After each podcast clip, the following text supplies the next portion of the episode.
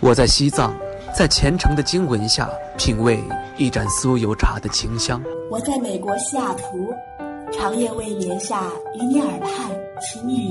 我在三亚，沐浴在阳光之下。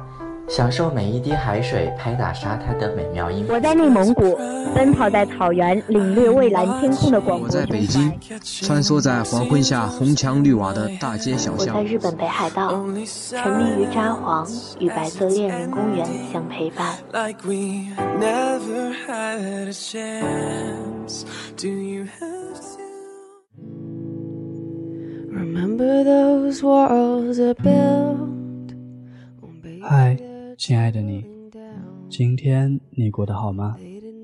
欢迎收听青藤味的巧克力，我是青藤，我是巧克力。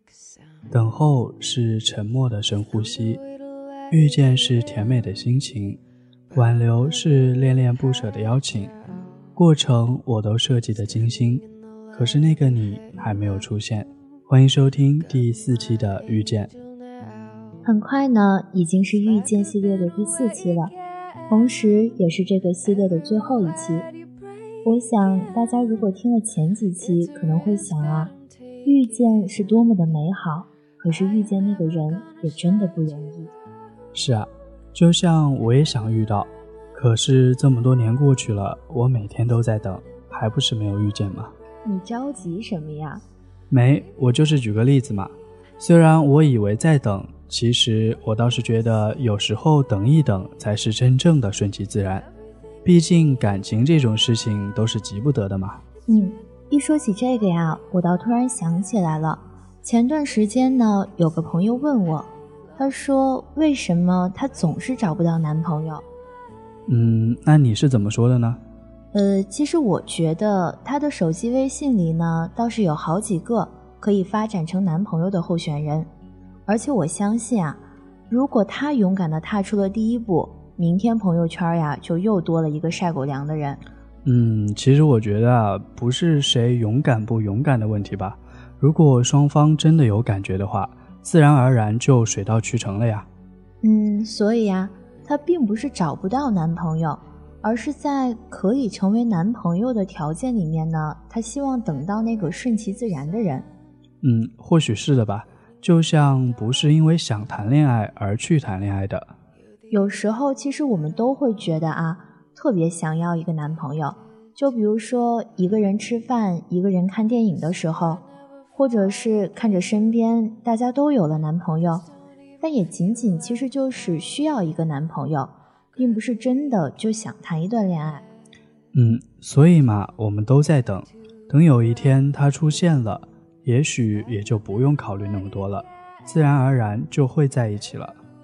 我经常看到微博上会说什么一个关于完美的男朋友应该做到什么呀，或者说什么具备的品质。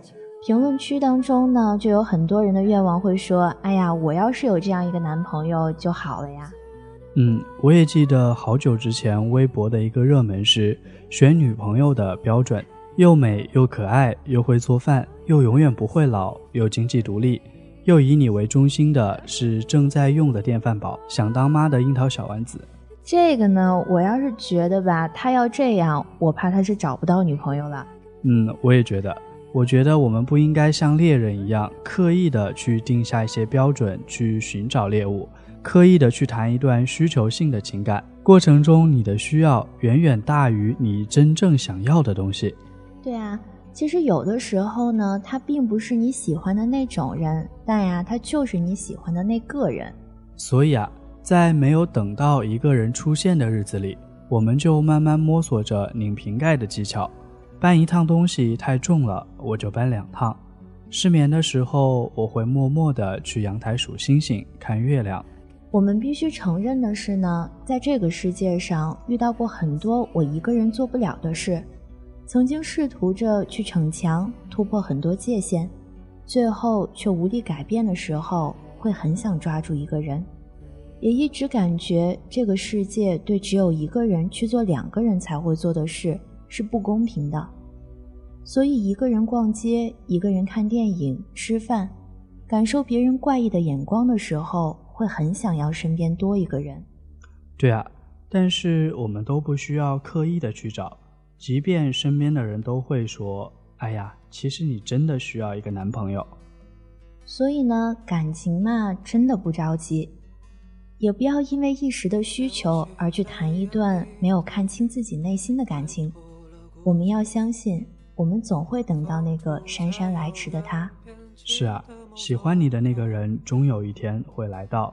走得有点慢，你别急。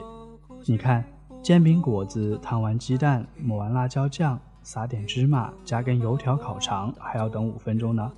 肉夹馍从火烤的酥香到酥肉、辣椒、葱花剁碎，还要等十分钟呢。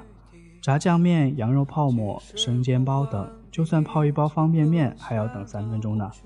吃一顿饭都那么费劲儿，何况等一个爱你的人呢？希望你们在等待的时候能让自己过得很好，那样你等到那个人的时候，两个人可以更好。等到你和他在无数次见面、擦肩而过之后的某天，他说：“我可以加一下你的微信吗？”你说：“好。”所以等你的日子不值得一提。在这个无论多么糟糕的世界里，我总会等到姗姗来迟的你。所以等你的日子不值一提。所以你在路上不必着急。好了，今天的节目到这里就要结束了。我是青藤，我是巧克力。希望听节目的你今天愉快，你明天的愉快留着我明天再祝。说服力，想拥抱一场大雨的每朵雨滴。其实狂欢比宁静更显得空虚。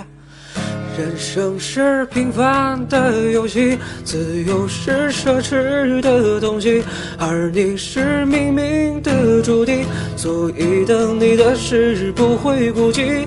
回忆是机会的纪念品，我只想固执的找寻一片属于自己的海域。所以等你的日子不值得一提，所以你在路上不必着急。